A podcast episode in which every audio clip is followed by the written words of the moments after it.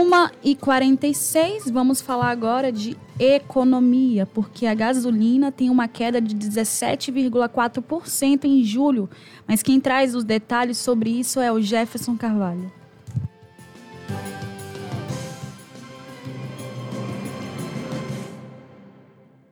Os dados são da ANP, Agência Nacional do Petróleo, Gás Natural e Biocombustíveis. O preço médio no período de 17 a 23 de julho foi de R$ 5,89 por litro. Um mês, esse valor era de R$ 7,13, de acordo com a ANP. Essa trajetória de queda é reflexo da redução do ICMS.